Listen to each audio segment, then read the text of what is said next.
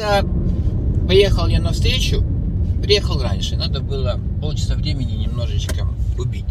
Я зашел в один магазин, головные уборы. Ну, продавец подходит, мужчина, и спрашивает, что вам бы хотелось? Ну, я говорю, там, то-то, то-то. Он говорит, попробуйте кепку. Я ему говорю, вы знаете, я как-то так вот... А я действительно никогда кепки не носил. Я ему говорю, вы знаете, моему интеллигентному лицу кепки не очень подходят.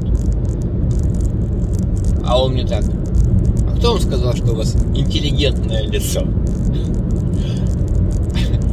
Это к тому, что товарищи продавцы, оставайтесь сами собой. Не надо суетиться под клиентом.